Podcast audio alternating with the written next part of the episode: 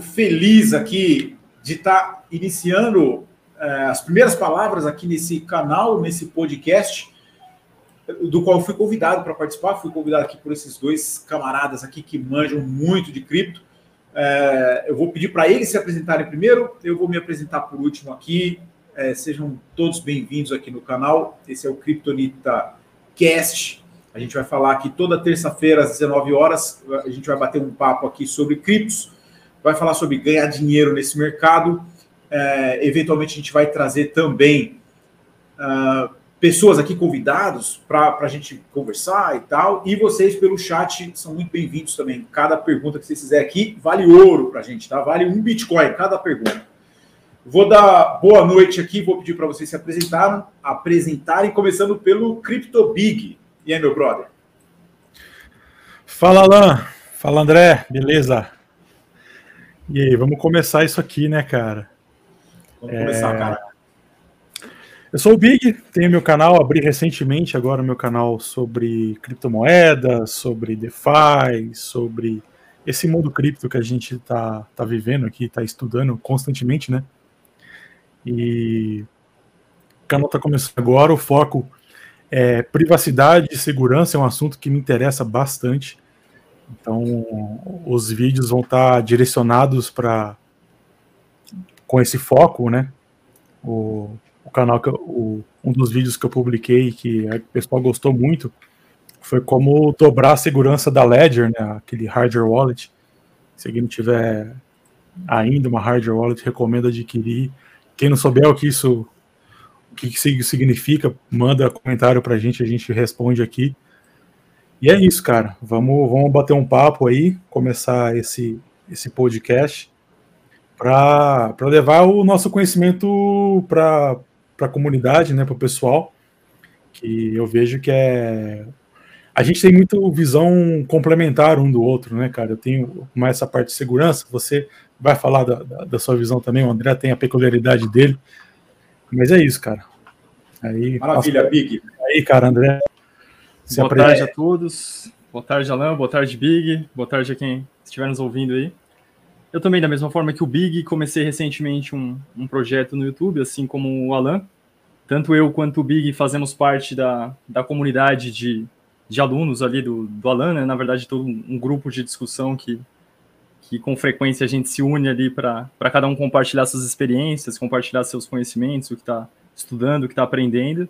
E nesse sentido, assim como, como o Big citou, é, nós três aqui temos visões diferentes, cada um é, tem um foco numa, numa área específica. Eu comecei justamente com foco em, em proteção e rentabilidade, então sempre tentando mesclar a questão do risco e, e do retorno ali, né, para a longo prazo maximizar ali a, tanto a quantidade de dólares quanto de, de Bitcoin, né? Mais com foco em acumular mais criptomoedas aí ao longo do tempo. Então é isso, sejam todos muito bem-vindos aí. É isso aí, cara. E para dar um pouquinho de contexto aqui, é, eu, eu tenho um canal no YouTube onde eu falo sobre criptomoedas e eu é, abranjo bastante DeFi, né? Meu negócio é DeFi e aí é, nós temos uma comunidade onde a gente estuda ali variados temas. E esses dois caras aqui estão sempre muito ativos lá, com a visão é, específica deles, né? Eles têm, eles têm suas próprias visões ali de como ganhar dinheiro, que esse é o, esse é o objetivo final de todo mundo, né? Ganhar dinheiro no mundo cripto, utilizando a tecnologia, utilizando as possibilidades que a gente tem. E, e, esses dois caras aqui, é, eu fiquei muito feliz quando eles abriram um canal no YouTube, porque eles conhecem muito, eles manjam bastante aí das áreas que eles é, se propõem a, a, estudar, eles estudam pesado, né, bem a fundo, e eles é, sempre trazem uma visão é, muito interessante, muito útil né, para ser implementado por qualquer um que, que trabalhe com DeFi e aqueles também que são apenas holders, é, no longo prazo, pode usar também e deve usar, né? A, as ferramentas que, que são disponíveis tanto para traders, que é, o, que é o que o André foca, como é, as ferramentas de criptografia e de segurança que o Big é, aborda, né? E eu, eu quero começar fazendo uma pergunta aqui para vocês dois, é, a pergunta que foi a sugestão do Big para o título aqui desse, dessa nossa desse nosso primeiro bate-papo. Né? São duas perguntas e eu vou começar com a primeira delas aqui. Por que o mundo cripto, Big? O que, que te atraiu nisso daqui? Há quanto tempo você começou? O que fez você olhar para isso daqui? E por que, que isso daqui é útil na sua vida? Legal, Alan. Eu tinha, quando eu tinha comentado com vocês, né, da gente começar com esse tema para o primeiro vídeo, eu tinha pensado um pouco mais. É ter esse bate-papo em torno dessa. uma parte mais filosófica da coisa, né? Por que, que alguém começa em alguma coisa, né? Por que, que cada um da gente, cada um de nós, partimos para o mundo cripto para tentar alguma coisa, né? O objetivo primário seria ganhar dinheiro, né? Mas o que eu acho que que cativa muito, cara, principalmente para mim, é a tecnologia que está por trás disso, né? Você tem é, criou-se lá atrás quando surgiu o Bitcoin e até é bom a gente falar disso porque muita gente, eu percebo, Alan, até conversando com as pessoas, que muita gente ainda tem a visão do mundo cripto de hoje, a, a visão, a, o que era em 2009, em 2010, quando começou. Então eu percebo que quem não está envolvido, que quem só ouve falar de criptomoeda, de DeFi, às vezes nem ouve falar de DeFi, né? Ouve falar disso pela TV, pelo rádio, pelas manchetes, não faz ideia o quanto esse mundo evoluiu lá para cá, né? Então, a tecnologia eh, foi uma coisa que me traiu, me cativou, um negócio maravilhoso, né? Você poder, se a gente começar a pegar pelo conceito lá de trás, né, de da liberdade de você ter o seu próprio dinheiro, de você ter o poder de movimentar seu é dinheiro de verdade, né? Você conseguir mandar isso, transacionar isso com qualquer pessoa sem intermediário, né? Sem precisar de uma confiança. A gente já está falando de contrato eletrônico, de contrato inteligente, né? E o que me traiu foi essa parte, cara, essa parte de, de não só de, de tentar ganhar dinheiro com isso, né? Mas essa parte de tecnologia que está por trás, né? E que, que, que vocês, né? Que, que vocês, por que, que vocês entraram? Qual é o plano de vocês com isso? Né? A gente pode começar a falar disso também. O meu é mais dramático, né? Então vou deixar o André falar primeiro. Fala aí, André. Maravilha, vamos lá. Eu tô nesse, nesse mundo há apenas alguns meses, não sou muito antigo em, em criptomoedas ali, mas já tenho uma certa experiência com, com finanças, mercado tradicional e, e, esse tipo de coisa. E nesse sentido, inicialmente o que me atraiu foi o, foi o dinheiro, realmente. seria seria um ponto é, antes de, de, conhecer esse mundo, né? Até tinha um certo preconceito inicialmente, é, mais por, por falta de conhecimento mesmo do que outra coisa. E a partir do momento que eu me dispus a, a estudar e aprender sobre isso, eu vi que, que realmente era um preconceito infundado, que não fazia sentido, e, e comecei a mergulhar fundo. Então, nos últimos meses, muito estudo, muita, muito aprendizado, e e, e, esse mundo ele é um mundo que, que ele atrai muito, justamente porque ele é muito assimétrico. A gente tem uma assimetria muito grande em criptomoedas se a gente comparar com qualquer outro tipo de investimento. Então, pelo fato do mercado, apesar de ter crescido muito, como, como o Big comentou, de, da sua criação até hoje, se a gente for comparar com mercados tradicionais, ele ainda é um mercado de valor pequeno. É um mercado de pouquíssimos trilhões, e se a gente comparar com, com bolsa de, de valores ali globais e mercado de Forex, por exemplo, são mercados muito maiores. Então, ele tem uma assimetria maior, e ao longo do tempo, conforme mais capital entra, a tendência justamente é que os bons ativos vão subindo de preço e, e esse tipo de coisa. Só que, é, nesse sentido, a gente tem que saber utilizar a volatilidade e essa assimetria a nosso favor. Então, antes de, de entrar na euforia, eu tentei justamente aprender esse tipo de conceito para usar a volatilidade, usar essa assimetria a meu favor e é isso que eu continuo buscando e, e estudando no dia a dia. E agora com uma outra cabeça, com a cabeça de não pensar somente no dinheiro, pensar no, a, a, longo prazo nessa nova tecnologia.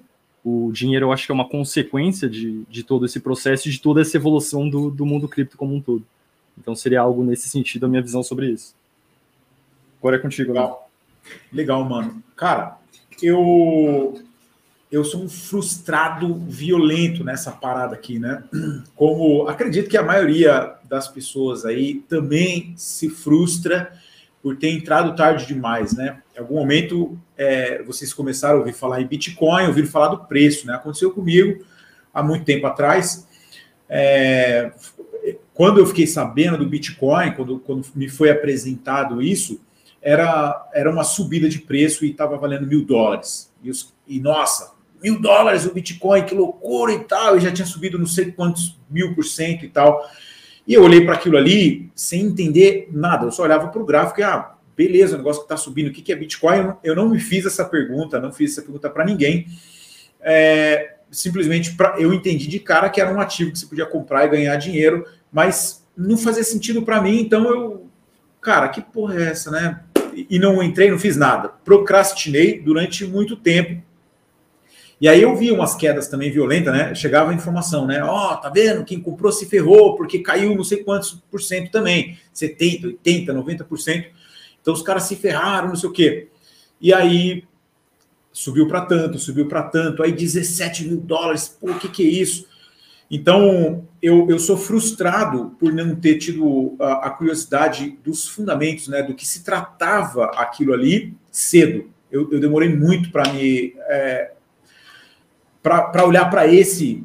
esse para que, que serve realmente a cripto, né? Então, é, quando eu descobri, quando eu comecei a conversar com pessoas que, que, que, sabiam do que se tratava, sobre o porquê, como tinha se desenvolvido, por que tinha sido desenvolvido, como funcionava aquilo, na hora que eu, que eu vi aquilo, cara, eu entendi que era uma solução incrível, uma solução que tecnológica que o ser humano jamais conseguiu encontrar, cara. Se o Satoshi Nakamoto, é, Satoshi Nakamoto fosse uma pessoa é, pública, conhecida e tal, e não fosse um problema para o governo a criação dele, ele mereceria certamente é, um prêmio Nobel aí, seria uma das maiores invenções que o ser humano já, já fez. E, e é evidente que ele nunca, talvez nunca, né, tenha esse reconhecimento, é, principalmente dos governos, porque o que ele entrega, na verdade, é uma ferramenta para que as pessoas possam é, ter liberdade. Né? Então, eu falei que é mais dramático o meu envolvimento com essa, com essa solução, porque justamente esse é o ponto que me pega, né? A liberdade. Ganhar dinheiro é consequência. Na verdade, para mim, o dinheiro é o Bitcoin, então eu não faço conta é, em dólar quanto que eu estou ganhando. Para mim, isso, isso, é, isso não interessa. O que interessa é o acúmulo no longo prazo esse é meu foco, acumular Bitcoin no longo prazo. Eu tenho a visão que no longo prazo vai ser impossível comprar Bitcoin. Ninguém vai querer trocar shitcoin por, por dinheiro, sabe? Vai ser, vai ser um negócio difícil de explicar para o seu neto. Como assim, vô? Como assim era possível comprar Bitcoin? Comprar? Como assim? Vai ser uma coisa nesse sentido, minha visão, né? Você acha que, que mais para frente ninguém vai querer vender? Não vai, não vai dar para vender. Mas aí acaba a transação, né? Alguém vai ter que vender, né? Vai servir para comprar coisas, né? Vai servir para comprar e para pagar por serviços. Então, é, se é... isso se tornar moeda corrente de fato, né? Enfim, é... aí a adoção Exato. também vai ser tão grande que os preços também Isso. serão outros, o patamar será diferente, né? Ao invés da gente falar gastar em real, vamos viajar, vamos gastar em dólar, não, a gente vai. Nós vamos, nós vamos gastar em Satoshi. ninguém vai falar Exatamente. em Bitcoin também, vai falar em Satoshi. Ah, é. eu paguei um Satoshi, paguei dois Satoshi para comprar um carro, sabe? Vai ser algo desse tipo. Exatamente. Você acha que pode se tornar uma moeda global? Eu acredito que existe essa possibilidade sim. Existe essa possibilidade sim, e não apenas o Bitcoin, né? Uma série de, de outros ativos aí é. que, cujas redes estão crescendo agora e, a adoção também está aumentando. Existe hum. a possibilidade de, de serem, enfim, uma série de criptomoedas terem aplicações diferentes no mundo real, né? Não apenas no, no mundo virtual ali. Eu acho que é. vai ser a moeda global, só que é. talvez a gente não veja isso a tempo, Big. Talvez a gente morra antes e provavelmente vai ter ou vão ter algumas guerras antes disso. Mas no fim das contas, cara, depois que tudo explodir, só sobrar pau e pedra e Bitcoin, ele vai estar tá lá. eu não consigo ver o Bitcoin como uma unidade de conta, sabia? E eu enxergo ele mais como uma unidade de valor. Unidade de conta, tipo, para quem está acompanhando a gente, é você ir no supermercado e alguma coisa está cotada em Bitcoin, por exemplo eu não consigo ver ele sendo uma, utilizado para essa finalidade, sabe? Eu, ele, hoje ele já é pautado como uma reserva de valor, né? Mas, inclusive a gente tem empresas comprando isso sem freio, né, cara? Então eu acho que ele vai se firmar nessa posição como uma, uma reserva de valor. Não vejo ele sendo uma unidade de conta. A gente pode até é, utilizar isso como meio de troca, né? Você utiliza, você pega a, Red Lightning, que já tem quantos anos? Uns 5, 6, 5 anos, eu acho. E a gente vai utilizar como meio de troca, mas a cotação vai estar tá em outra moeda, cara. Não sei, eu não sei até que ponto ele vai ter uma, uma estabilidade.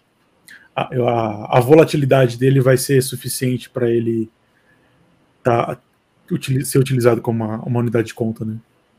Mas você acha que essa volatilidade toda hoje, ela vai ela vai se perpetuar, vai, vai existir por muito tempo essa volatilidade toda? Não, eu acho que tende a diminuir. Tende a diminuir, mas não sei chutar, né? Tudo é um chute, né, cara? Não sei chutar quanto tempo isso vai levar. Como você falou, pode ser que a gente morra antes, né? De ver isso sendo adotado massivamente, cara. Porque se for ver, é... muita gente só tem contato com isso pelas manchetes, cara, né? O, o mercado disso é muito pequeno, né? O, o André pode até falar, ele que acompanha essa parte bem de perto, né, André? Comparado falando com o Forex, por exemplo, porque se a gente for pensar que esse mundo cripto é basicamente uma troca de moeda, comparando com o Forex, qual o tamanho disso? Percentualmente, ah, você tem com o mercado Forex, eu acho que é mais de mil vezes menor com relação, por exemplo, ao mercado acionário, aí chega Caraca. a ser coisa de 100 vezes menor, então...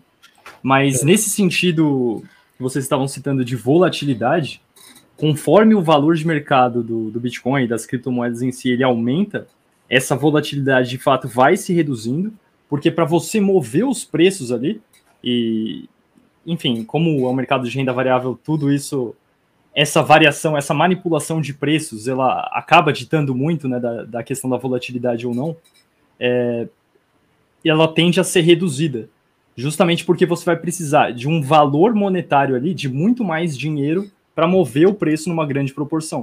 Então, quem vão ser os players que vão ter uma quantidade grande o suficiente para mover o preço de, de forma bem grande, assim? Então, hoje, a gente já percebe que para você conseguir mover o 10 mil dólares ali no Bitcoin, que hoje ali por volta dos 40 mil dólares, isso representa 25% do preço, você precisa de um determinado montante de dinheiro. Que se a gente comparar com o ciclo passado, lá quatro anos atrás, era um valor muito menor. E daqui a quatro anos, com essa adoção crescendo e cada vez mais dinheiro entrando no mercado, você também vai precisar de um valor monetário para fazer é, o preço se mexer. Muito mais dinheiro você vai precisar para isso. Então a volatilidade ao longo do tempo também tende a se reduzir. E nesse sentido, mesmo, enfim, a gente não sendo mais early adopter completo da tecnologia, a gente ainda está no momento inicial. Então a gente ainda consegue surfar essa onda de, de, volatilidade, porque é justamente essa volatilidade que permite essas assimetrias. Então, é, se a gente pegar mesmo o Bitcoin, que teoricamente uhum. é a criptomoeda que varia menos, ele ainda tem uma volatilidade muito superior a praticamente qualquer ativo do mercado acionário. E altcoins, então, nem se fala. Né? Mas com o passar do tempo e cada vez mais dinheiro, essa questão de movimento de preço e volatilidade tende a se reduzir. Então a gente de fato está aproveitando um período aqui que é uma janela de oportunidade. Uhum. Cara, ah, pode, pode falar, Big, que eu Não, quero fazer. Vai lá. Vai lá. Eu, eu quero fazer uma, uma, uma curva para a esquerda aqui para tocar num ponto que você falou antes, Big, que, que era sobre, sobre notícia e tal, né? Eu, particularmente, não vejo mais televisão já faz algum tempo, né? Não, não consigo mais me informar por, por televisão, por, por notícia do mainstream, não consigo mais, para mim isso não desce, né, cara? Então eu evito até ver televisão no geral.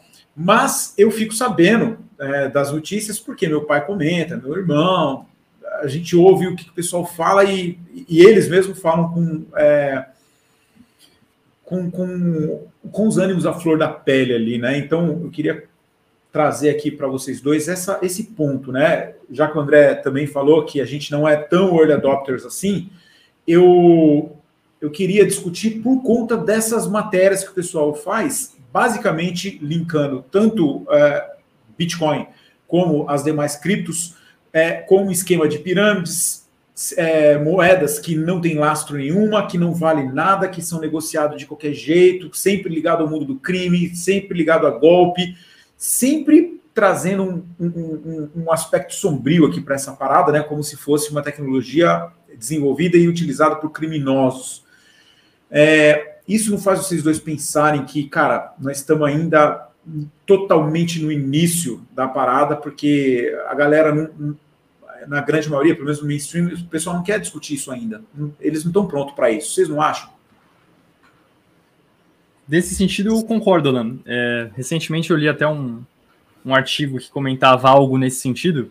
É, eu quis dizer early adopter no sentido de que a gente já não faz parte mais daquela comunidade que estava engajada só em tecnologia e tal, e os criadores daquilo lá e tudo. Mas de fato a gente está no, no, início, né? Então, vai, talvez a gente esteja dentro do 1% que está dentro do, do, mundo cripto, ou do 2% que está dentro do mundo cripto. A gente não faz mais parte do 0,1%. Mas quando a gente chegar no 10%, o valor de mercado e, e, tudo vai ser completamente diferente, inclusive a questão de tecnologia sendo utilizada no mundo real. Ou seja, é. você acha que a gente chegou cedo o suficiente para ganhar dinheiro pra caramba com isso, né? Exato, é uma janela de oportunidade, mas que com o tempo ela vai, as assimetrias vão sendo reduzidas, né? Uhum. Boa. É, eu, eu compartilho da visão de vocês, cara. Até por isso que o meu foco aqui, tipo, eu gostar muito dessa parte de segurança, de como fazer as coisas com, com mais tranquilidade, né, cara? Como você se precaver e adotar práticas para que você tenha um ingresso tranquilo, né? Mas isso que você levantou lá é interessante, cara. A, a visão de quem não, não atua nesse mercado, eu acho que ainda é uma visão lá de trás lá antigamente. Quando, quando começou, sabe? A única coisa que você podia fazer era uma transferência de Bitcoin, né? Você não tinha nada, cara. Você, você tinha que operar via seu próprio nodo, sei lá. E da mesma forma que muita gente que não deu valor no Bitcoin naquela época começou a dar hoje, que são os early adopters, talvez, que a gente, que a gente descolou daquela galera que estava pela tecnologia em si, como eu comecei, é, a, a, galera de hoje, cara, que critica, eu vejo que é por falta de conhecimento, muitas vezes. De não entender o que é esse mundo cripto, do que a gente tem hoje em termos de tecnologia, de possibilidade que você pode fazer, não só para o mercado financeiro, cara, mas utilizar isso para a, possibilidade infinita mas se atendo ao mercado financeiro, essa galera não tem essa visão. É, a gente pode dizer que eles têm uma visão de mundo cripto 1.0 lá de trás. Né? A gente está falando em Web3 hoje, né? De, de aplicativo descentralizado. E as coisas. É, é, é muito abstrato, talvez, né? Para essa galera que não acompanhou esse desenvolvimento, chegar hoje e acompanhar o bonde andando. É difícil, mas eu acho que é inevitável vai, vai ter que conhecer. É, não adianta você querer ficar remando contra a maré, né, cara? Praguejando contra um negócio que você não entende e que tem uma possibilidade infinita, né, cara? E a gente vê isso no nosso círculo de amigos, né? Você falou que tem que topar e tal. Meu, meus amigos próximos também, tipo, mete o pé nisso aí, porque fala, o Big tá louco, tipo, o Big tá investindo em cripto. Então, a gente ainda tem esse preconceito, né? Mas até o. o... Não, até eu... eu ia falar para você colocar o Fábio, ele falou um negócio interessante, cara. A percepção do povo. Você... A percepção do povo é quase um crime, né? Que a gente está fazendo. É, é ter essa visão, né, Alan, de lavagem de dinheiro. Cara, tem, existe, mas isso, isso existe há quanto tempo que é feito com moeda fiduciária? Não é o, o Bitcoin que, é, que criou isso, você tá entendendo? Claro. O Fábio escreveu, né? A percepção do povo em geral é quase crime o que estamos fazendo com investimento. Cara, como se criminosos não utilizassem tecnologia, né? Será que os criminosos falam assim: ah, não, não vamos usar o celular, porque isso daqui é coisa honesta, nós estamos aqui no mundo do crime, esse negócio de, de usar ferramentas boas, a gente não pode. Você acha que o criminoso vai pensar assim, né, cara? Os caras vão usar tecnologia de ponta. Então, eles estão usando Bitcoin sim, estão usando criptomoeda sim, blockchain eles estão usando, por quê? Porque é uma tecnologia extremamente útil, é só por isso. Assim como celular é útil, assim como internet no geral é útil, né? O cara não vai falar assim, ah, eu vou largar a internet porque isso daqui é coisa de homens de bem e eu sou um criminoso, né, cara? Mas, Big, só, só uma coisa, cara, você falou, eu, eu tinha falado do meu pai, acho que eu me expressei mal. O meu pai é o cara é. que tá lá dentro do, do CEPAM, do SECAR. o quê, cara? O meu pai. É arrojado, é de vez. O negócio do meu pai é entrar no joguinho, cara. Joguinho, pose. Meu pai é um, é um grande investidor de pose, cara. Aproveitar que só para pegar o gancho é, no assunto que a gente estava comentando, o Giorgio, né? Pra, um abraço para o Giorgio, inclusive, que faz parte da, da comunidade ali do, do Alan também. Ele mandou um, um, um gráfico aqui que, que basicamente ele mostra a adoção de criptomoedas e usuários de, de internet. Vou compartilhar aqui. Legal.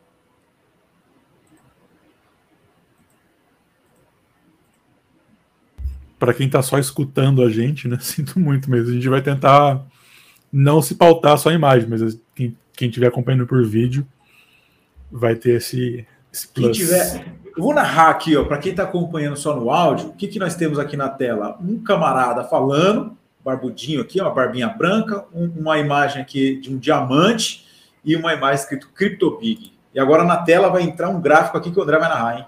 Pontos. Tá vendo, Alan? Positivo. Maravilha. Chart então, um, obrigado, Jorge. O Jorge mandou para a gente aqui. É basicamente um gráfico que tem a adoção da internet. Então, aqui a gente tem de 1993 até hoje. Então, lá no comecinho a gente começou com zero. Em 1900 e, por volta de 2000 ali, a gente tinha 500 milhões de usuários e hoje a gente tem 5 bilhões de, de usuários de internet no mundo. E aí a adoção do Bitcoin. Então, ele começa aqui em 2014, né, mas a evolução dele é bem lenta. E agora a gente em 2001, a gente não tem nem 500 milhões de usuários, muito provavelmente aqui na faixa dos 300 a 400 milhões de, de usuários. Então, de fato, é, se criptomoedas tiverem uma adoção semelhante à da internet, ou mesmo que, que seja uma parte bem inferior, se for cinco vezes menor, a gente ainda está no início disso, e com essa adoção em massa, cada vez mais pessoas utilizando, cada vez mais instituições utilizando, há uma migração de, de recursos financeiros para cá muito grande, e isso tem um impacto grande também no, na questão do preço. Né? E, até, e no desenvolvimento da tecnologia em si. Show de bola, cara. Esse gráfico é muito bonito, né? Esse gráfico mostra, para quem não, não, viu na tela aí, mostra é, uma curva exponencial, né? A adoção da tecnologia, ela é assim, né? Então, cara, só você lembrar aí da sua. Lembra aí de quando você utilizou o WhatsApp. Provavelmente todo mundo que está assistindo a gente aqui é, começou a usar o, o WhatsApp muito cedo, muito antes da sua tia. E aí chegou um dia que você acordou e a sua tia mandou um bom dia para você lá, com uma carinha de anjo e não sei o quê. E, e, e a tecnologia ficou é, extremamente popular, né? A adoção de tecnologia passa sempre por um ciclo desse, né? Tem os, os entusiastas daquela, daquela tecnologia ali, pessoas que estão é, aprendendo, estão desenvolvendo tecnologia, depois vem uma adoção em massa e por último vem a sua tia. Então, meus amigos, o dia que vai ser o dia de você comemorar por ter comprado Bitcoin, vai ser o dia que a é sua tia falar assim: comprei. Na hora que a sua tia Big falar assim: meu, meu sobrinho lindo, eu comprei o tal do Bitcoin. Esse é o dia que você tem que comemorar, cara. Cara, você, você acha que demora? Você acha que demora? Sabe por quê? Pega o Pix de exemplo, cara. Todo mundo tá usando o Pix, velho. E é um negócio fácil. Transferência de moedas não é difícil também. Qual é a diferença, mano, do Pix para o Bitcoin? Eu estou falando não da tecnologia em si, mas do, é. da usabilidade ou da adoção das pessoas. Eu acho que a abstração ela é um pouco menos, talvez. Porque ela a pessoa vai estar, ah, estou fazendo um Pix, mas eu tenho o banco por trás, eu tenho o Banco Central que está por trás, é o dinheiro que está saindo da minha conta. Então, a galera acho que não consegue ter essa, essa aproximação quando fala de criptomoeda, né? É mais fácil uma... de entender. É. Fala aí, André. É mais fácil de entender, mas isso no momento que a gente vive agora. por exemplo, a questão da, da regulação, que a curto prazo pode ser algo muito ruim para quem está dentro e para os próprios conceitos de liberdade da moeda como um todo, mas é algo que pode trazer uma adoção em massa. Então, nesse sentido, por exemplo, se banco começa a utilizar, banco tradicional, é, começa a utilizar, é, a, o, da mesma forma que você investe em poupança, em CDB, em LCI, você investir em cripto diretamente e, eventualmente, você fazer os pagamentos com cripto em instituições que aceitarem, usando ali o seu cartão de crédito, usando qualquer tecnologia que, que a gente tenha para isso, é, as pessoas podem utilizar esse tipo de coisa sem nem mesmo saber que estão usando criptomoedas, sem nem mesmo saber o conceito de, por exemplo, ter uma ledger, é, que vai muito em linha com, com a questão que o Big é, costuma falar e tal. Então, essa adoção pode vir sem que as pessoas entendam a questão da tecnologia. Cara, sabia que eu não, não, não gosto muito dessa ideia? Vou, vou te explicar por quê, cara. Eu, eu entendo que seria maravilhoso isso para o ecossistema como um todo. Mas eu acho que quando a gente vai para o mundo cripto, a gente tem que assumir a responsabilidade pela guarda do nosso dinheiro. Então, muitas vezes acontecem coisas porque a galera não está preparada para não ter alguém a quem recorrer quando alguma coisa de ruim acontece. Por exemplo, a gente tem quem, quem investe em bolsa de valores, né? Se uma corretora quebra, você tem. Se acontece alguma coisa, você tem um órgão, o FGC, né? O pessoal fica muito se baseando no FGC. Se, sem se dar conta também que o FGC não vai atender todo mundo se um dia isso acontecer. Quebrar. É, exato.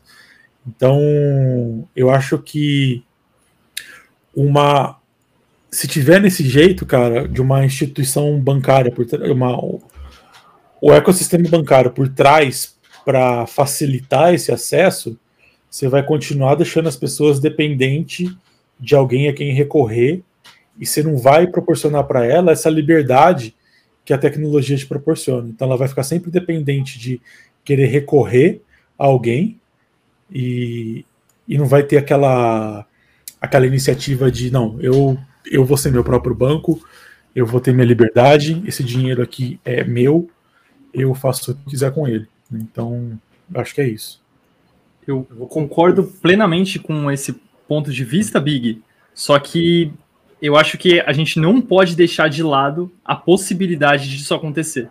Então, por exemplo, mesmo analisando aí o, o caso do Brasil, né, que é um, é um player pequeno no, no mercado internacional como um todo, mas, por exemplo, o ETF de, de criptomoeda, o Hash 11, que foi o primeiro, que tem uma cesta ali composta basicamente por, por Bitcoin, Ethereum e algumas outras criptos, ele já passou em valor de negociação o BOVA 11, que era o, o, ETF mais negociado na, na, B3, na Bolsa Brasileira. Então, é algo que muitas vezes as pessoas elas vão querer fugir dessa responsabilidade, que eu concordo é fundamental e, e a gente deve prezar por isso justamente para para não ter o Estado ali como, enfim, seja como não só o Estado, mas essas outras instituições privadas como de fato donas, né? Porque se não está sob a nossa a nossa posse não é nosso. Mas eu acho que é algo que, que pode trazer essa essa, maximiz, essa massificação do, do investimento em si. Mas eu concordo plenamente com os pontos que você citou. Mas a culpa é da Ana Paula Arósio. Deixa eu mostrar aqui a minha tela para vocês. Ó. Calma aí. Olha de quem que é a culpa. É dessa aqui, cara. Por que, que Pix é popular e Bitcoin não é popular?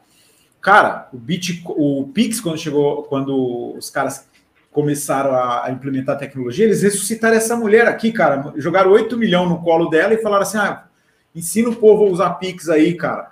Mano, o governo queria que você usasse Pix, os bancos queriam que você usasse Pix, a Ana Paula Rosio queria que você usasse Pix e pronto, né, cara? Tá todo mundo aí usando. Ui, tirei o Big da tela. Desculpa aí, Big. Era pra eu tirar a Ana. Era para eu tirar a Ana, porra. Deixa eu voltar aqui para baixo, senão o Big fica com toque. Aê, garoto. Obrigado.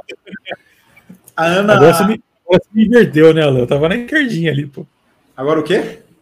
Você ah, me inverteu, eu tava na esquerdinha. Deixa eu, deixa eu voltar, vamos deixar tudo organizado aqui, senão complica. É. Quem tivesse, quem estiver só ouvindo não vai entender nada. Cara, mas é isso, cara. O governo é, não quer que a gente use Bitcoin. Ninguém do, do mainstream quer que você use o Bitcoin. Então, isso daqui é um movimento popular, cara. E eu vou, eu vou ser sincero que esse daqui é uma, é uma coisa que eu incorporo aqui como uma, uma missão minha.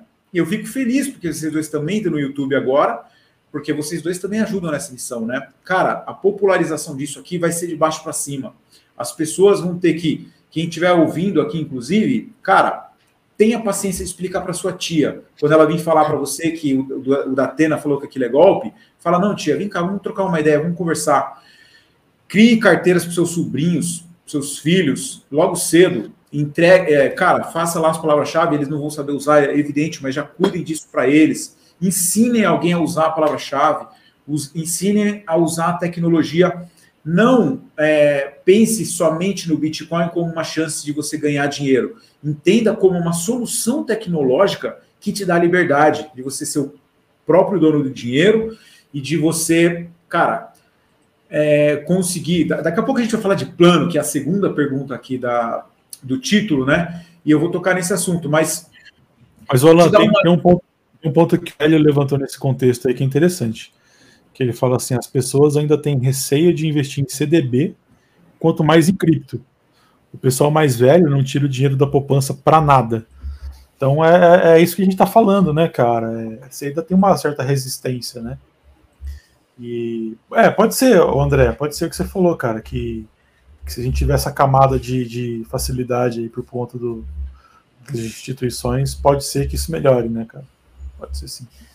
Cara, a nossa. Vamos, vamos ser, vamos ser honestos, né? Vamos ser sinceros. A nossa, a nossa, é, como é que é o nome disso, cara? Esqueci. Aqui no Brasil, cara, a, a população é extremamente carente nesse, nesse assunto de, de investimento, é, planejamento, cara.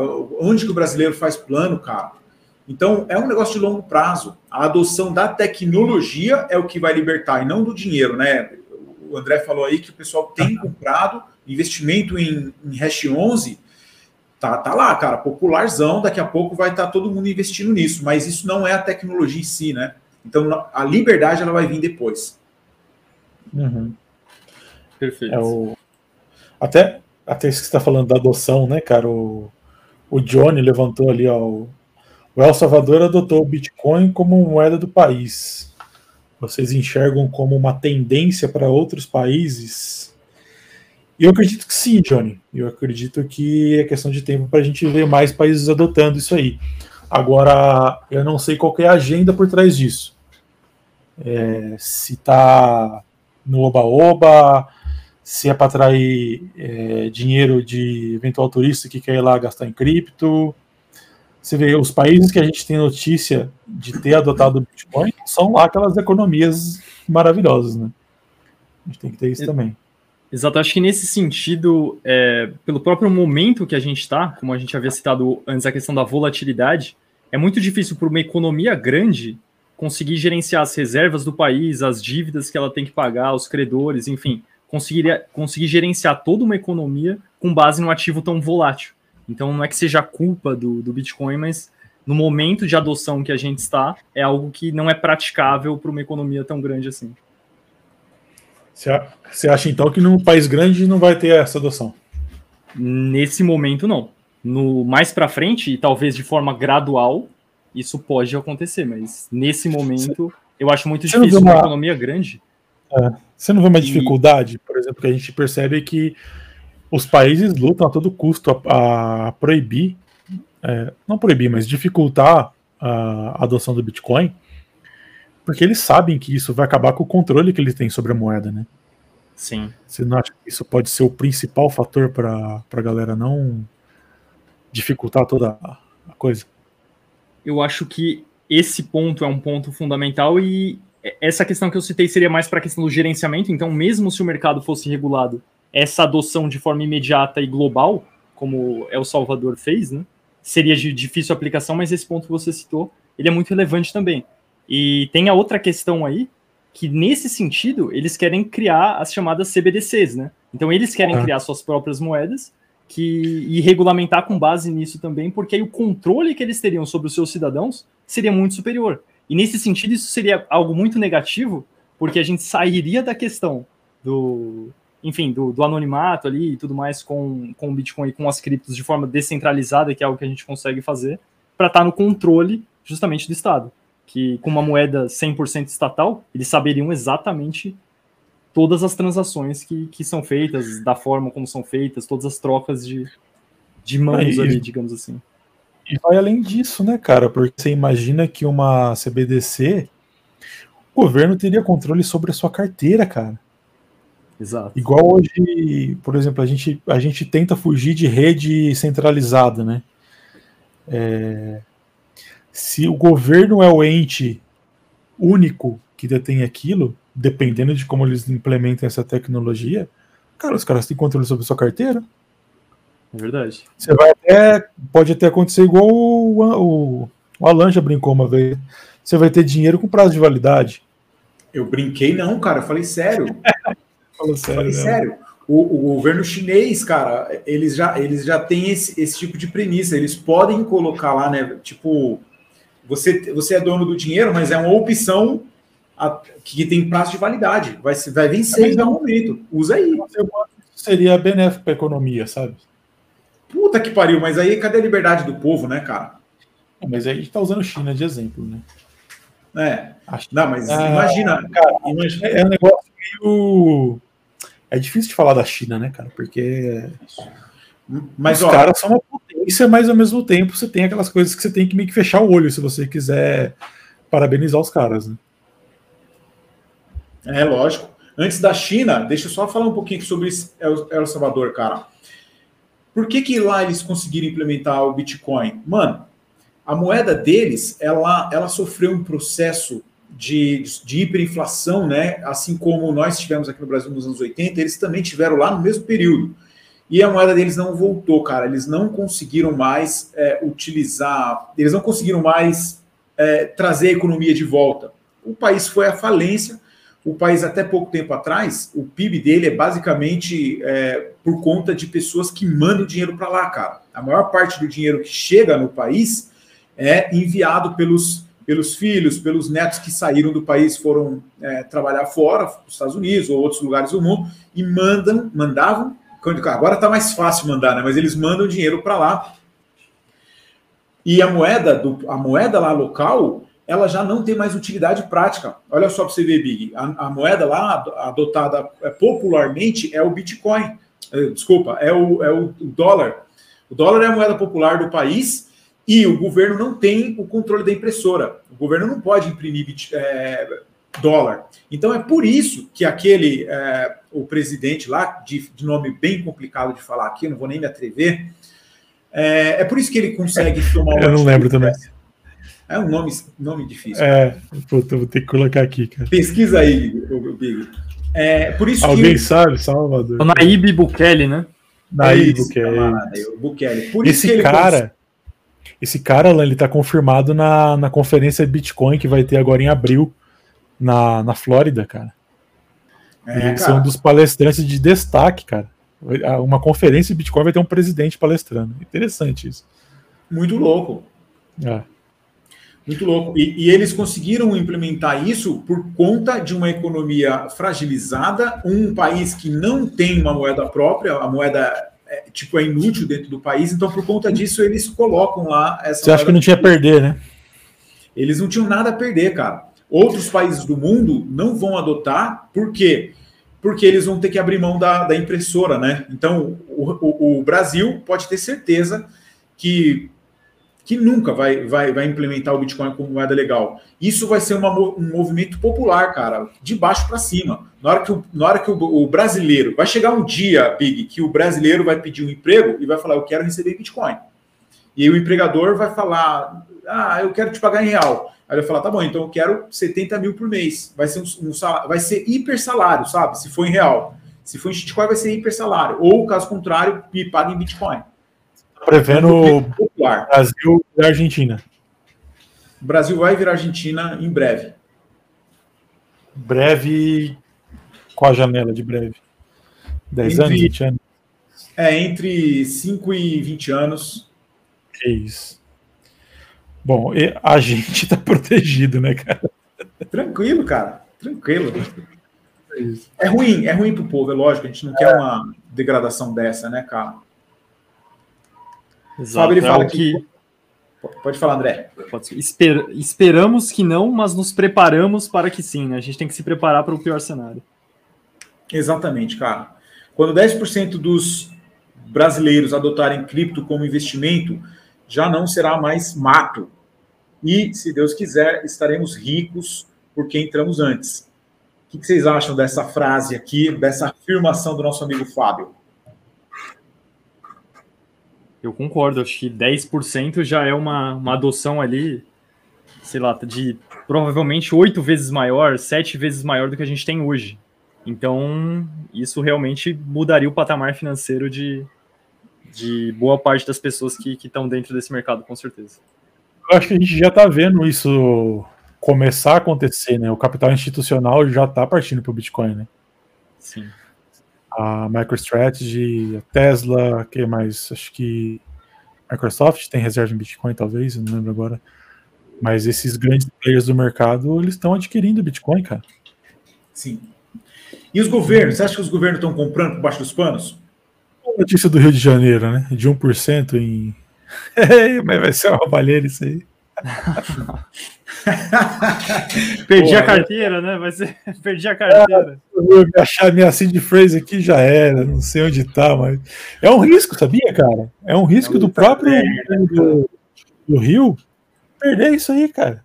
Quem que cuida da palavra-chave lá do cara do Rio? O, o tesoureiro Exato. da cidade ou o prefeito? É, teoricamente cara, seria a Secretaria de Finanças deveria ficar incumbida disso. Os caras mal sabem o que tá fazendo, velho. Puta que pariu, mano. O, o Hélio, o Hélio tá levantando um ponto aqui, ó. Que tá na. Eles estão preparando um estudo para implementar em Fortaleza o uso de Bitcoin. É em Jericoacoara, é né? Em Jericoacoara é uma. É uma, Isso, conta para ele.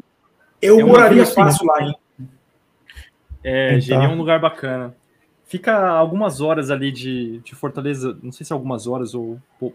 É uma viagem assim que dá para fazer um, uma, uma ida relativamente rápida. Eu não me recordo exatamente quantas horas são de Fortaleza, mas é relativamente perto ali, né?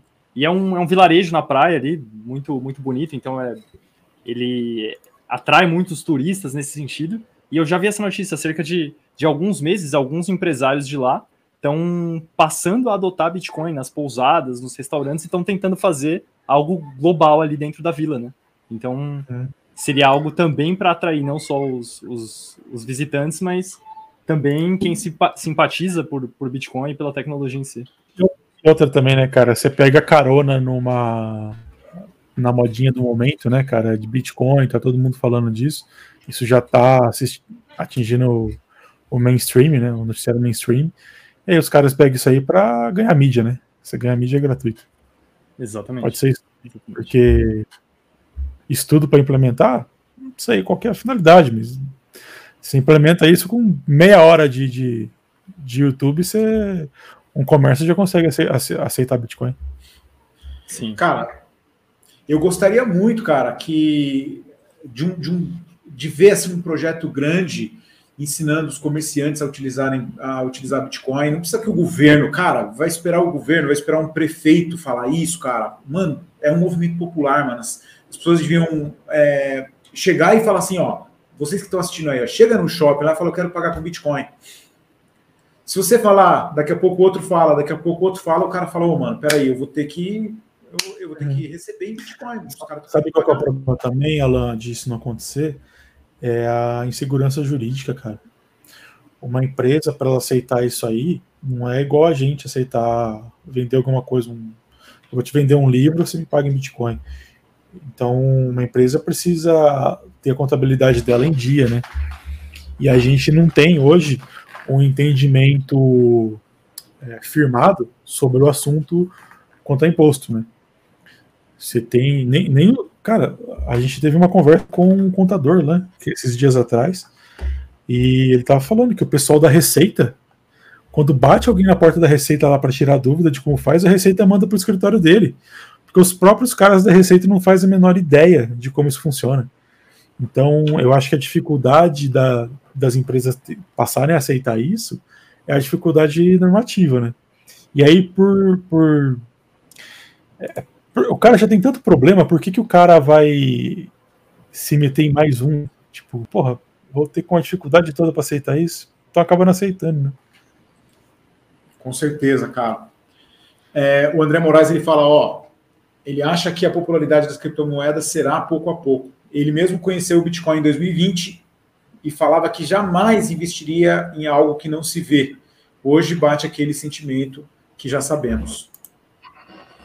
Cara, eu, eu vou fazer uma afirmação antes, antes da gente passar para a segunda parte aqui do, da pergunta, que, o, que é o título aqui da, da nossa, do nosso encontro. Eu vou fazer uma afirmação e queria é, a análise de vocês dois aí, se eu estou sendo muito otimista ou se eu estou sendo um sonhador tal.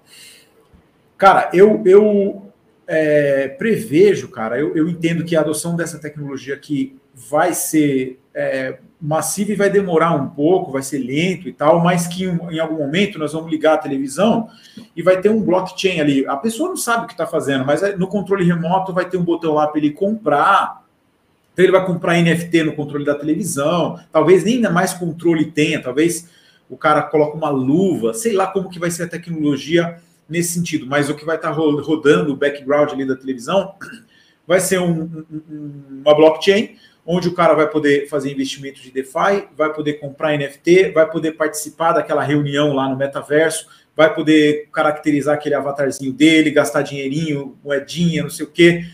Vai ser vai ser um negócio que a titia vai usar. É, e nesse momento aqui, aí essa é a parte da previsão que eu quero dizer para vocês. Todo mundo, todos nós que estamos nesse momento tendo a possibilidade de é, colocar os pés nessa água aí, de fazer investimentos, de usar a tecnologia nesse momento arcaico para ela, todos nós vamos. Duas coisas: ou estar completamente frustrado porque porra, era para eu ter ganho dinheiro, era para eu ter ficado milionário, e aí vai estar arrependido porque vendeu antes, porque fez isso, porque fez aquilo, vai estar cheio de frustração, ou vai estar milionário. Então, esse mercado hoje, as pessoas que estão aqui dentro, no fim das contas, ou vão estar milionários, ou vão estar frustrados. Queria que vocês avaliassem essa afirmação aí profética, hein? Profética. É, concordo contigo concordo. Só que eu fico pensando na, na galera que ainda rema contra a maré, cara. Eu ainda penso naquele cara que pragueja contra isso e fala que isso é lavagem de dinheiro ou utilizado para dark web, para crime e tudo mais. Então, eu ainda fico pensando nesse cara, sabe? Tipo, ele vai ser um frustrado ou ele vai. Vai continuar entrar, falando mal. Ou vai continuar falando mal, ou ele vai entrar nisso, não sabe o que está fazendo. A gente, aí é um gancho até para o que a gente está perguntando aqui na, qual que é o seu plano, né? Porque uma pessoa vai entrar nisso aí por fomo, por medo de ficar de fora, ele começa a ver todo mundo ganhar dinheiro, ele está metendo pau na coisa. Ele fala, cara, preciso fazer isso aí também. Aí ele pega uma grana que ele não pode gastar, coloca lá no Bitcoin, Bitcoin tem uma queda. Aí cara perde, perde toda aquela grana que ele colocou, tira aquilo na emergência e volta falando, não, porque eu dei a chance. Eu não falei que era ruim, eu tentei, eu falei que era ruim, a subir vale na nada. cara dele, né? É, cara, e aí, mano, é, é difícil, cara. Eu não sei, é, eu não sei o que, que eu falo, assim. Às vezes as pessoas me falam, ah, mas isso aí não vale nada, cara. É... Eu acho. Uma coisa que me falaram esses dias, um amigo meu, cara, falou para mim, falou a época de ganhar dinheiro com Bitcoin já passou. Ah, sério? Aí, não, amigão meu, cara, assim, muito perto. E eu falei, cara, sinto muito você ter essa visão, mas a sua visão, ela tá atrasada, né? Ela, você não tá enxergando a evolução que isso teve de lá para cá, né? Que é aquele ponto que eu bati anteriormente, né? Então, aquele cara que tá entrando nesse, nesse mundo cripto, ele tem que ter um plano, né, cara? Ele tem que ter um objetivo com aquilo. Eu, mas o, eu acho que eu cortei o André. Você ia falar alguma coisa, né, André? Não, não, eu acho esse, esse é um gancho muito bom realmente para a gente para esse assunto. E, e eu acho que as pessoas muitas vezes elas são 8 ou 80. Ou ela vai ficar completamente fora e falando mal, ou ela vai entrar all-in. A gente não precisa ir para nenhum dos dois extremos. Então, mesmo que a gente é, seja reticente com a tecnologia, ou, ou ache que, enfim, é, o, o cenário dos otimistas não vai se tornar real, faz sentido a gente estudar algo tão assimétrico assim e que, que de fato pode ter resultados positivos e a gente colocar o pezinho na água. Então você não precisa começar com 50%, com 30%, com 20% do, do que você tem em patrimônio ali ou em disponibilidades. Uhum. Né? Você pode começar com 2%, ver, conhecer. Exatamente, gerenciamento de risco, é, entender os diferentes tipos de, de investimento dentro de criptomoedas. A gente tem mundos diferentes ali dentro. A gente tem, por exemplo, até no nosso grupo tem especialistas em jogos, que é uma coisa muito específica ali. A gente tem pessoas que são especialistas em, em, em outras áreas. Tem gente que, é, que só quer saber de hold, por exemplo. E, e tá tudo bem. Tem gente que gosta mais da parte de trade, de, de estratégias de especulação. Tem, tem pessoas que querem, por exemplo, ter uma renda fixa em dólar e aí vão para stablecoin, que vai render muito é. mais do que alguma renda fixa que ele teria no mercado tradicional. Então, é. É, compreendendo os conceitos, as pessoas vão ter uma, uma noção melhor de qual é o plano que se adequa melhor à realidade delas, ao momento de vida que elas estão, ao quanto elas conseguem aportar, ao quanto uhum. elas têm para colocar naquele mercado naquele momento. Então, eu acho que nesse sentido, quanto mais você estuda e mais você conhece, tanto a respeito de si mesmo quanto a respeito do quão é, exposto você quer estar nesse mercado, mais maiores as chances de você se dar bem dentro de uma estratégia que foi bem estabelecida ali e bem montada por você dentro da sua realidade. Total, eu concordo com isso. Cara, agora é, vocês estavam falando antes, né, sobre o, o cidadão que fala mal e pragueja e tal. Esse cara, ele, ele não é um infortunado. Por quê? Porque ele está tendo chance de falar sobre assunto, de escutar sobre o assunto. Ele está sendo um cara preconceituoso, né? Mas a gente tem que pensar no outro, naquele cara que que está só assistindo o jornalzinho dele, cara, aquele cara que sai para trabalhar muito cedo, chega em casa à noite lá e está assistindo o jornal. E eu queria mostrar para vocês aqui um vídeo. Como a gente tem assessoria jurídica aqui, eu acho que não é problema mostrar esse vídeo aqui. Vou mostrar, pode?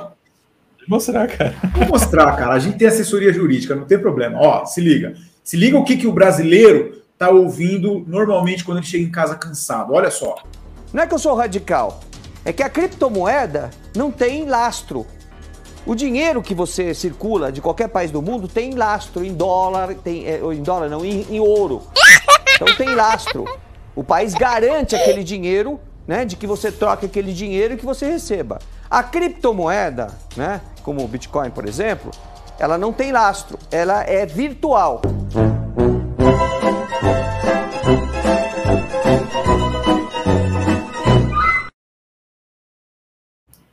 É isso, cara. Ai, velho. É isso, cara. O mainstream tá, tá desse jeito, cara. As pessoas, é desinformação, eu não sei se proposital ou ah. se o cara que tá falando também é um nocego que não sabe o que fala, né? É só 50 anos atrasado, né, cara? É brincadeira. É, né, acabou faz tempo. Né? Recente, então não deu tempo de se atualizar, né, cara?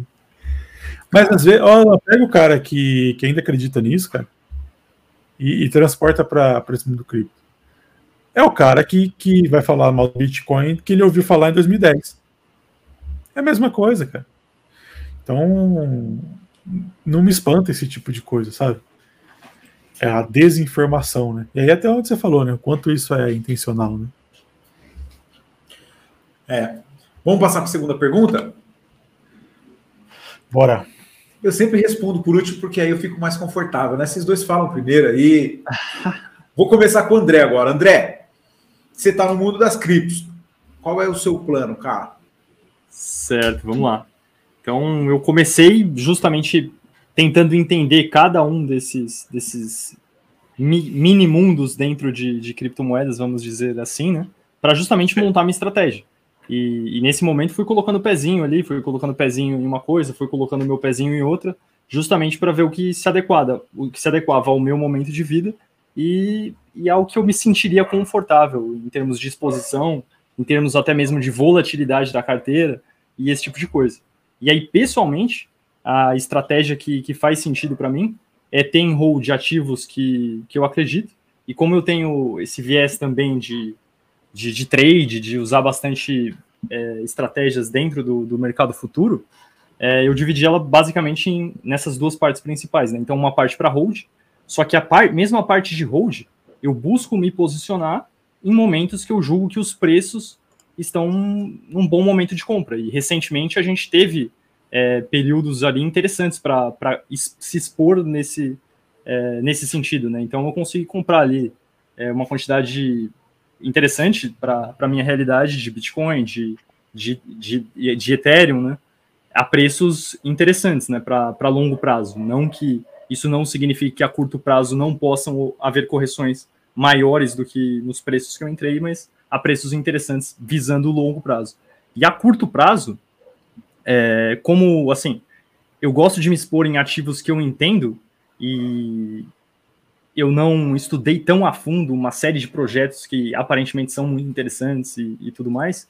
Eu prefiro me expor é, a esses ativos menores em trades.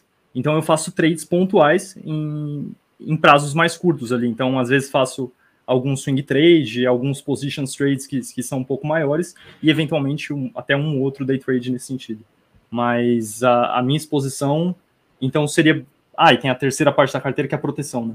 Então são basicamente três frentes. Uma frente que são ativos de hold comprados a, a bons preços, uma parte para trade, e a terceira parte seria para rentabilização do capital.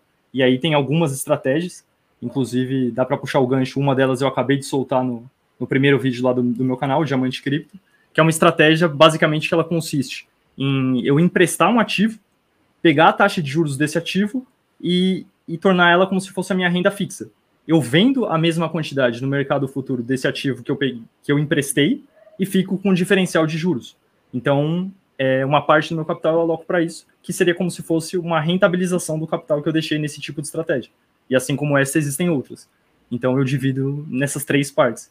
E ao longo do tempo, a minha ideia é justamente é, ir levando essas três estratégias em conjunto. Por exemplo, a parte de hold, conforme os preços vão subindo, eu não pretendo crescer elas de, de, de forma grande se eu não julgar que, o, que os ativos não estão descontados. Então ela fica meio que em stand-by ali. Se eu consigo é, tirar dinheiro do, do, fazendo os trades, eu pego uma parte do dinheiro que eu consegui ali e jogo justamente para rentabilização de capital. Então é uma estratégia como um todo que funciona muito bem para mim. Show de bola, cara. Antes de passar a palavra para o Big, eu vou também aproveitar o gancho que você falou, André, e convidar o pessoal para vir amanhã lá no meu canal. Nós vamos fazer uma, um bate-papo lá. O André vai explicar melhor sobre essas estratégias. Né? Essas estratégias que ele usa são sofisticadas, são estratégias que, que podem é, maximizar lucro ou proteger, dependendo da, da necessidade, dependendo da visão ali do, do operador na hora, né? Então é, é, muito legal ter esse tipo de ferramenta na sua caixa de ferramentas, né? Show de bola, André. E aí, Big, qual é o seu plano, meu brother? Cara, meu plano é simples, é renda passiva. Eu, eu não tenho, não faço trade, não é, não é minha praia o trade. Eu tenho, ah, você tá lendo do Fábio, né? eu tenho uma, uma visão de ter mais tranquilidade. Então, é difícil falar esse mundo cripto, né? Mas é, eu, eu, eu mensuro o risco que eu estou tomando. Então, a minha, o meu plano no mundo cripto é usar as ferramentas que esse mundo me proporciona, a tecnologia desenvolvida até hoje, que são as ferramentas que eu utilizo, que são os serviços financeiros, eu, é, prover liquidez em farm, usar os protocolos de lending e com isso maximizar o meu capital para estar tá investindo nesses projetos. Óbvio que você tem que fazer uma avaliação de risco, é, de que tamanho que isso está, qual capital empregado ali, qual a, a chance disso se provar um golpe. Isso até esse mundo de mato que a gente vive, né? mundo sem lei. Mas a minha ideia é ter renda passiva. Então, eu, eu vou. Eu, eu pretendo. A, o meu plano é ter, construir essa renda passiva fazendo hold de moeda e uma parte do capital colocar esse capital para trabalhar em serviço financeiro. Então a gente tem diversos protocolos, né, que a gente chama que a gente consegue fazer esse tipo de, de coisa sem sem você ter uma, uma demanda de estar de, de tá olhando a operação e estar tá olhando se aquilo, igual o André faz, né, o Red, estratégia de delta neutro e tal. Eu já, já procuro algo um pouco mais tranquilo, entre aspas, né? A gente não dá para chamar. Ah, o pessoal também curte essa parte, é o Fábio, né? Falou que é do time Big. Tamo junto, Fábio. É, então eu busco um pouco mais de tranquilidade fazendo esse tipo de coisa, colocando meu dinheiro para trabalhar para mim e me rendendo renda passiva. Essa é a, ideia que eu tenho de utilizar o mundo cripto a meu favor. Mano, eu tô com medo de responder, cara. Vixe, conta aí, Alan. Só um adendo rapidinho, Alan, antes de, de você favor, citar aí. Por favor. Eu acho que assim, nesse mundo, cara, eu acho que essa questão do delta neutros, para quem aprende a, a, de fato implementar essa estratégia, cara, não existe coisa mais tranquila no mundo cripto do que isso ele é comparável com, com stablecoin ali, com stake de stablecoin, não seria nem farm. Porque, na verdade, você não se expõe a, a, ao risco de preço, entendeu? Então, só uhum. esse, esse É, amanhã, amanhã eu vou assistir a, a live de vocês no canal do, do Alan e vou, vou ver se eu coloco o pezinho na, na água nesse mundo de, de Delta Neutro, cara. Show. Cara, eu tô com medo de responder porque recentemente eu fui acusado de ser um cara muito é, é prolixo ou é dislexo? Prolixo, né? Que fala muito. Prolixo. Então eu fico na dúvida. Cara, vocês querem a resposta lá curta ou a resposta completa? Vai solto aí, cara. Vou ficar à vontade para falar aqui, vai, mano. O, o Big propôs essa, essa, essa pergunta aqui no título, né? Por que mundo cripto e qual o seu plano, né? E ele mesmo falou, cara, isso aqui é uma pergunta filosófica. Então, eu vou dar uma resposta filosófica aqui na parada. É, a, a, resposta simples né, e objetiva seria liberdade. Essa tecnologia aqui traz uma liberdade incrível. Mas a resposta completa seria liberdade do quê, né, cara? Eu, eu, eu acho que é, a vida humana é uma vida relativamente curta, é uma, uma vida que cada um deve ter liberdade para escolher viver do jeito que acha melhor e não simplesmente seguindo regras criadas por outras pessoas e, e, e, muito mais, né? Sair vivendo a vida, como diria o Zequinha do Pagode, deixando a vida levar, vendo o que vai acontecer e tal. Eu, eu acho que você deve conduzir a vida para onde você quer, né? Você deve escolher cada coisa da sua vida, inclusive o trabalho, com quem você quer trabalhar, até quando você quer trabalhar, com quem você quer se relacionar como você quer gastar seu dinheiro, é, como você quer guardar o seu dinheiro. Então, é, por isso a, o meu o meu apreço ali pelo, pela obra do Satoshi, né, é um é um, uma solução tecnológica que realmente entrega isso para a gente, né? Você pode fracionar o seu dinheiro do jeito que você quiser. São oito casas depois da vírgula, o tamanho que você pode dividir aquele, aquela unidade de, de Bitcoin. Você pode carregar para onde você quiser. Como? Cara, pega um avião e vai embora. Se, se você souber as 24 palavras, lá do outro lado, onde você estiver, você acessa e, e, usa o seu dinheiro onde, da forma que você quiser, né? Então é isso, cara. Para mim é, é, é, liberdade, né? É uma forma tec, pela tecnologia de utilizar é, o seu dinheiro de uma maneira que você realmente seja dono dele do jeito que está no banco hoje, infelizmente você tem alguns riscos, né?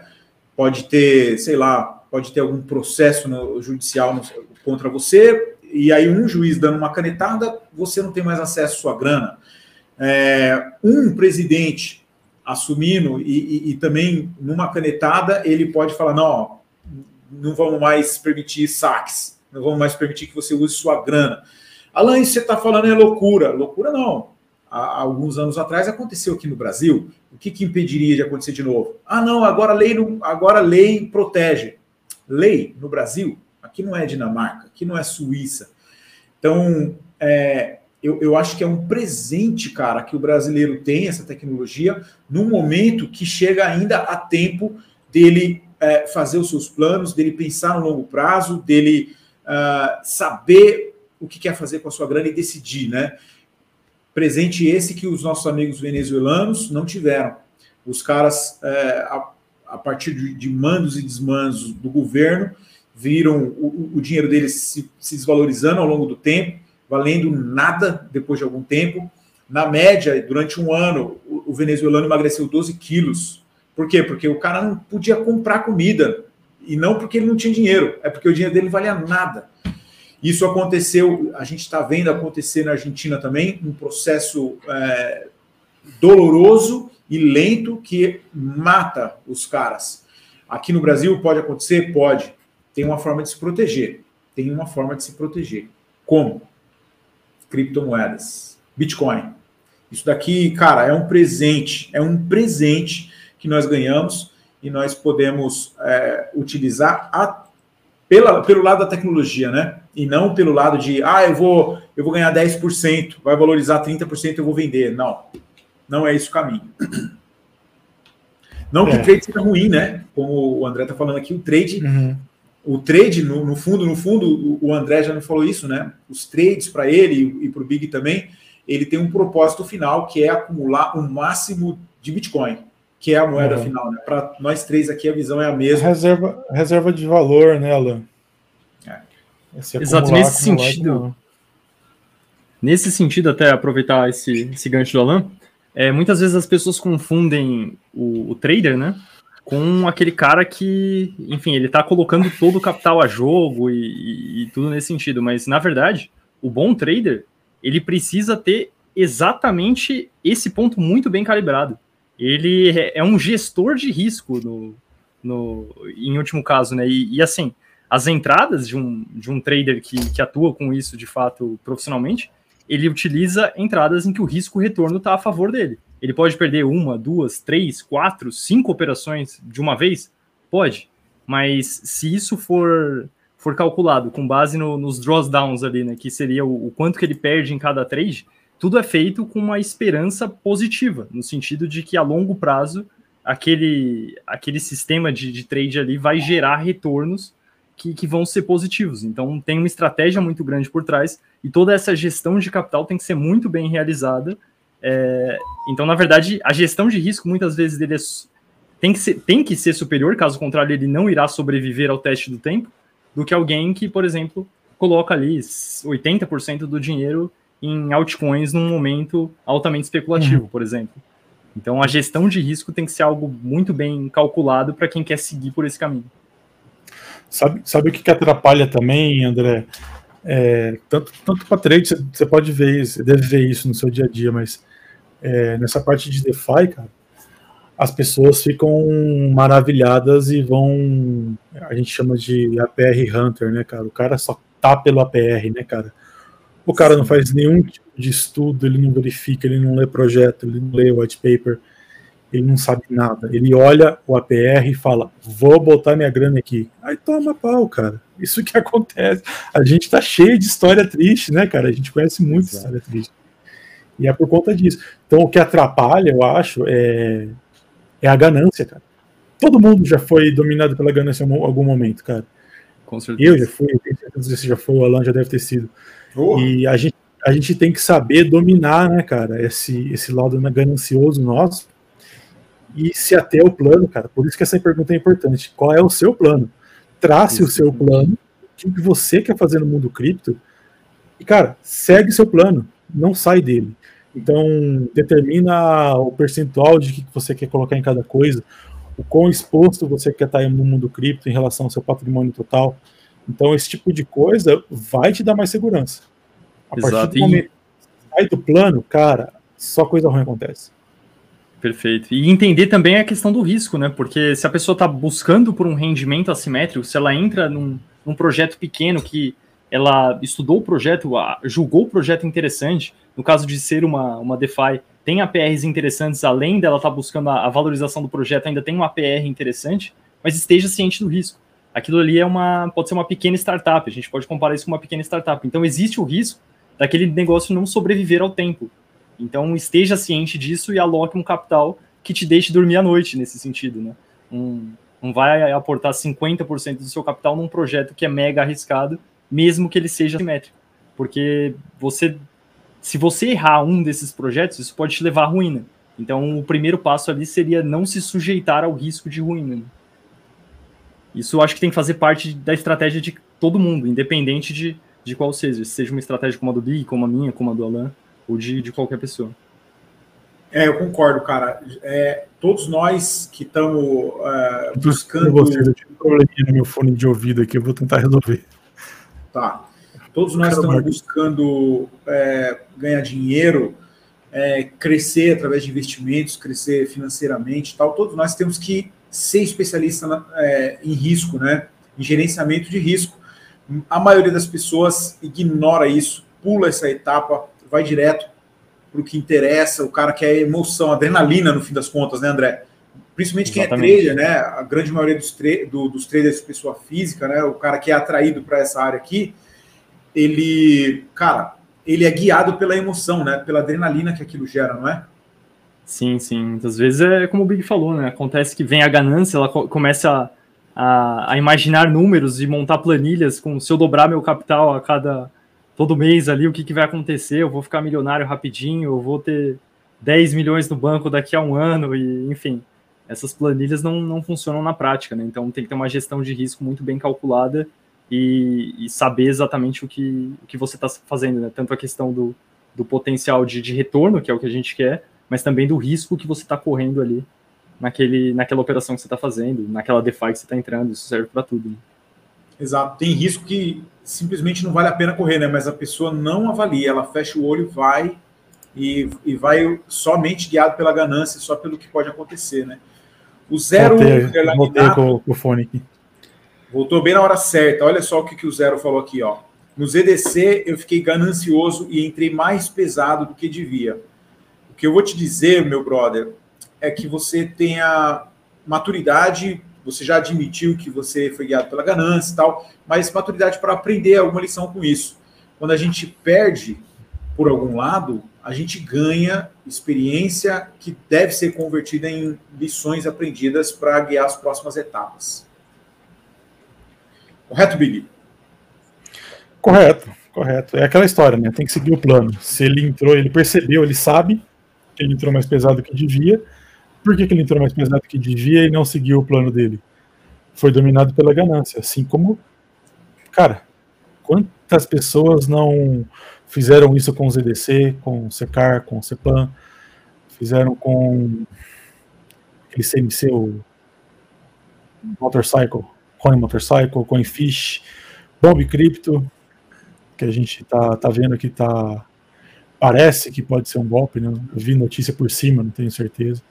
Mas é isso, né? A gente se, se expõe, porque eu mesmo, cara, eu tive uma experiência no, no ZDC que, que até vale, vale compartilhar. É, eu tinha tido um prejuízo na XMS, aquele projeto, cara, quando o projeto saiu era maravilhoso, né? Mas eles acabaram errando na mão ali, por uma série de fatores que, que a gente já conversou de, de erro de projeto mesmo. Só que o que, que eu acabei fazendo? Eu falei, meu, perdido por perdido, eu vou pegar essa grana aqui que não sobrou muita coisa, vou colocar no ZDC e em 15 dias é o payback eu retorno. Foi bem quando o ZDC virou ladeira abaixo, cara. Então, o que, que foi isso aí? Foi ganância somada com, com FUD, né? Com, com medo, com incerteza. Devia ter ficado quieto, né? Então, é, a gente prega para não sair do plano, mas a gente, a gente, não consegue fazer isso às vezes, né? É, a gente, a maioria das vezes, a gente segue o plano. Aí, quando você resolve, é isso que eu queria dizer, né? Quando você resolve, não vai dar certo isso aqui. 15 dias, o quê? 15 dias eu tô, tô legal, né? Recupero tudo. E aí, quando você sai do plano, é onde você erra. É, o André, vou, vou te passar aqui uma pergunta do Fábio. Ele pergunta aqui: vocês acham que stablecoin não é um ótimo ponto de entrada para leigos em cripto? É uma, uma forma interessante sim de, de começar a se expor e começar a entender, né? Principalmente é, para quem quer se aprofundar em DeFi, nesse tipo de coisa, você consegue fazer várias coisas com stablecoins, com inicialmente ali, né? E, e, depois disso, talvez dar um passo seguinte, que seria se, se expor, por exemplo, até uma, uma estratégia que foi compartilhada hoje no, na comunidade, se expor a, a moedas que, que são moedas de, de blockchain, que não são tokens necessariamente tão inflacionários, então que tendem a ter uma, uma volatilidade menor do que projetos minúsculos e muito pequenos, é, se expor a elas com stablecoins para tentar pegar um, um, APR mais alto e, e, e, aí ter noção também de que você não está nem numa ponta 100%, nem na outra ponta 100%, que o que vai fazer nesse sentido é justamente um movimento de suavização, seja para cima ou para baixo, do movimento da, da moeda da rede, algo nesse sentido. Então, mas é uma boa forma de começar e, e tem é, alguns farms interessantes, alguns stakes interessantes de stablecoins que, que são bem superiores a, ao que você vai conseguir em dólar de fato. Mas a gente também tem que ter noção dos riscos, né? A gente tem que saber que uma stablecoin ela não é um dólar, e é isso que, que é prometido dentro da, da stablecoin ali. Existem, depois dá até para se aprofundar em outros momentos sobre isso, mas existem stablecoins que são lastreadas em dólar, e existem stablecoins que são pegged, né, que, que eles chamam, que são basicamente, a, teoricamente, ela quer manter aquela correlação e ela tem um mecanismo por trás para é tentar pareada, manter né? essa correlação de preço. Exatamente, ela é pareada. Como o caso, por exemplo, da UST, da, da Luna, no caso da Min, da, da Abracadabra, no caso da DAI, da, da Maker, e no caso as lastreadas, seria o caso do dólar Tether, que a gente sabe que tem problemas. Algumas auditorias que, que já foram feitas lá encontraram problemas no sentido de que o lastro dela não era só em dólar, você havia uma série de títulos de dívida ali, de, de empresas, enfim, muitas vezes nebulosas ali. Então tem que estar ciente que, que também existe um risco ali. É. E você, Big, você acha que uma boa porta de entrada para quem está iniciando, quem é leigo no assunto, qual seria uma boa porta de entrada? Uma boa porta de entrada seria a Hold, eu vejo. Mas aí, é, para leigo, leigo, o stablecoin eu concordo que seria melhor. Porque ele consegue, no mínimo, Alan, dolarizar aquele capital que ele tem e se proteger da queda da desvalorização do real. Então é um jeito fácil de dolarizar e ter acesso à movimentação fácil do dinheiro se ele transformar o dinheiro dele numa, numa stablecoin. Se ele comprar uma BUSD, uma USDC, uma USDC que é até melhor que a BUSD, né? Mas é, é uma, é uma boa porta de entrada. E aí, a partir daí, ele consegue buscar, que é, que é uma coisa que o André faz bastante, né? Essas. Essa, prover liquidez no par de liquidez com stablecoin e uma outra moeda, né? Que é o que o André falou, ele vai ficar sujeito a uma variação menor, né? Concordo. Uma boa, uma boa tática para quem está começando. Só Mas que também. Sentido... Pode falar, André. Opa, desculpa, só rapidinho, é, é o que o, o Fábio né, havia, havia perguntado. BTC para o iniciante também é excelente, só, só esse ponto. É, isso que eu ia falar, cara. Tem a, você tem a estratégia de DCA, né? Fazer B, DCA em BTC, né? A gente, até, se você puder colocar na tela aí, Alan, uma, aquele dcabtc.com, que é um site que eu gosto muito de olhar, cara, e mostrar para as pessoas o, o, quanto é possível ganhar mesmo em Bitcoin, cara, porque as pessoas não acreditam nisso, né? Que até o Fábio comentou que o amigo dele fala que cripto é só queda gigantesca, né? Ah lá, esse... Peraí, peraí que eu tô os botões aqui, cara. Já se acertou. Esse site, ele tem uma simulação, ele tem um histórico de, de preço do Bitcoin desde 2000 e quanto? Acho que 2000, acho que cinco anos para trás, né, que ele tem. Ele consegue fazer simulação. Nove anos atrás. É, não, mas só se você. É, o acumulate dele acho que é cinco anos. Então ele faz uma simulação. Se você comprar constantemente, por exemplo, aqui na tela a gente está vendo que ele está fazendo uma simulação. Se você comprar 10 dólares é, semanalmente durante nove anos. Então ele faz uma simulação de nove anos para trás até agora. E aí ele dá aqui pela conta você vai ter investido 4.700 dólares. E hoje, se você tivesse começado nove anos atrás, você estaria com 564 mil dólares. você já teria, já poderia ser considerado um milionário em reais, né? Teria em torno de 2 milhões de reais. Não, 500 mil dólares em real hoje está dando quanto? 20 milhões de reais, né? Porque vale 67 nada. milhões. 2 milhões e 700 por aí. É, eu sei, eu sei. Enchendo o saco, mas é, é isso, né, cara? É uma, estra uma estratégia simples de exposição pequena. Você pode fazer com 10 dólares, vai ter 40 dólares por mês, o cara vai estar tá falando aí de quanto? 200? 200 reais, 200 reais por mês pode até começar com menos, e junta e compra, faz uma estratégia de compra mensal, compra 100 reais por mês. Você já vai estar tá fazendo esse, esse tipo de estratégia. Faz isso por cinco anos, eu, não, eu duvido que a pessoa, qualquer pessoa não tenha, não consiga um, um ganho excepcional, que não conseguiria em qualquer outro lugar. Exatamente, cara. Eu, eu particularmente acho que, que o, o leigo deveria começar pelo, pelo básico, cara seria mais ou menos como um, um, cara que quer ser um investidor e ele não sabe matemática básica, né? Ele não sabe o que é juros simples, não sabe o que é juros composto. Eu acho que, infelizmente, é esse o nível que, que nós estamos, cara. E aí muita gente pula etapas e aí ela não consegue manter uma estratégia no longo prazo, Big o cara começa, se você ensinar uma pessoa, ela vai entender muito bem essa, esse gráfico que você mostrou, ela vai entender, ah, é só eu comprar 10 dólares toda semana, né? Mas ele vai comprar 10 dólares e depois de 10 minutos ele vai falar assim, quanto que tá valendo? E daqui uma semana ele vai falar assim, quanto que tá valendo agora? E se ele ganhou dinheiro, ele vai ficar com vontade de realizar lucro. E se ele estiver perdendo, ele vai ficar desesperado para realizar o prejuízo.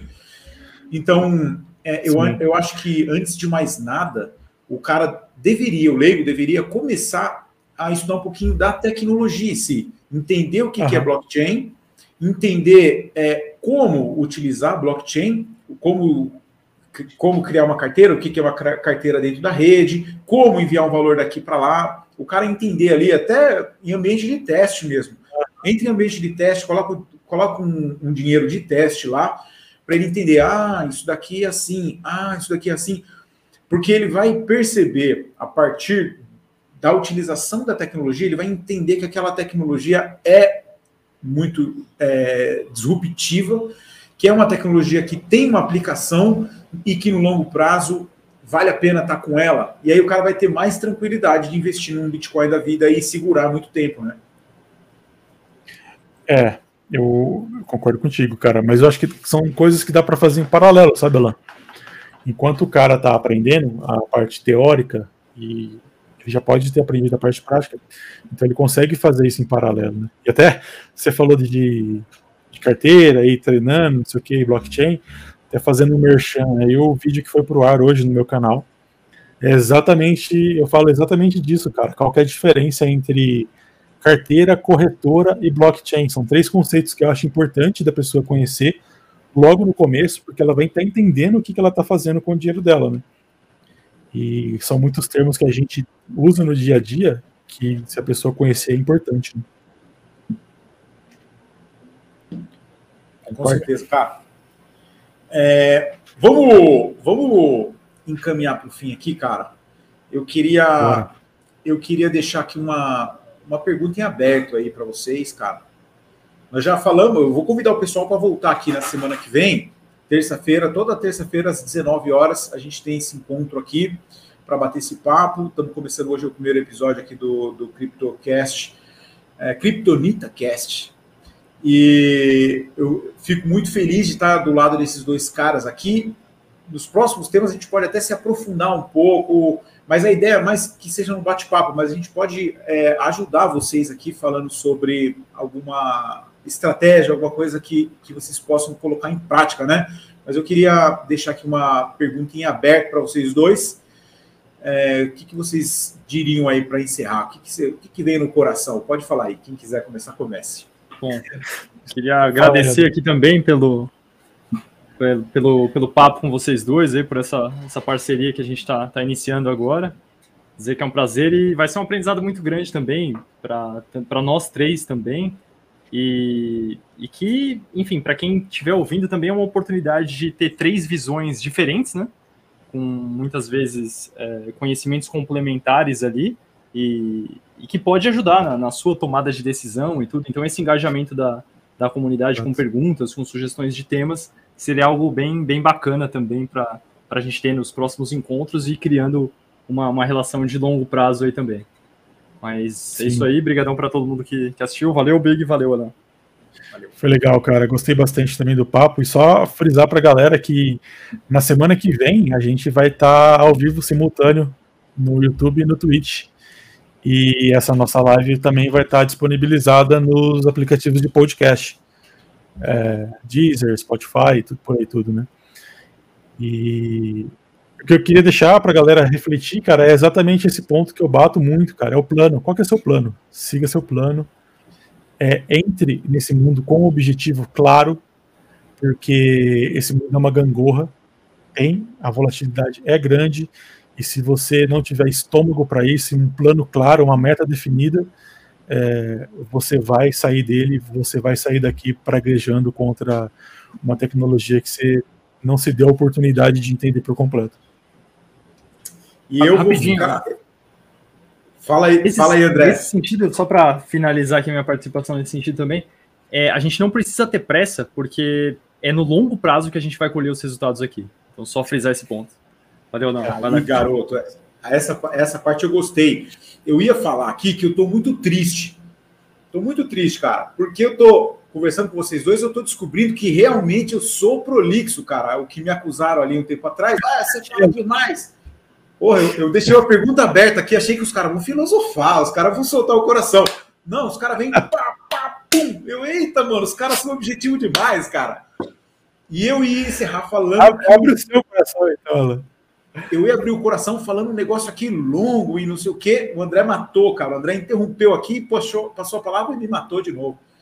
Ele falou aqui: não tenha pressa. Então, eu vou repetir as palavras do André não tenham pressa. Se você tem um plano de ficar rico, de ganhar dinheiro para a família, de cuidar da sua família, de não tenha pressa. Qual for, né? É prazo, né? Como é que é, Billy? Seja qual for ele, né? É o longo prazo. É isso aí. Seja qual for o seu plano, entenda que.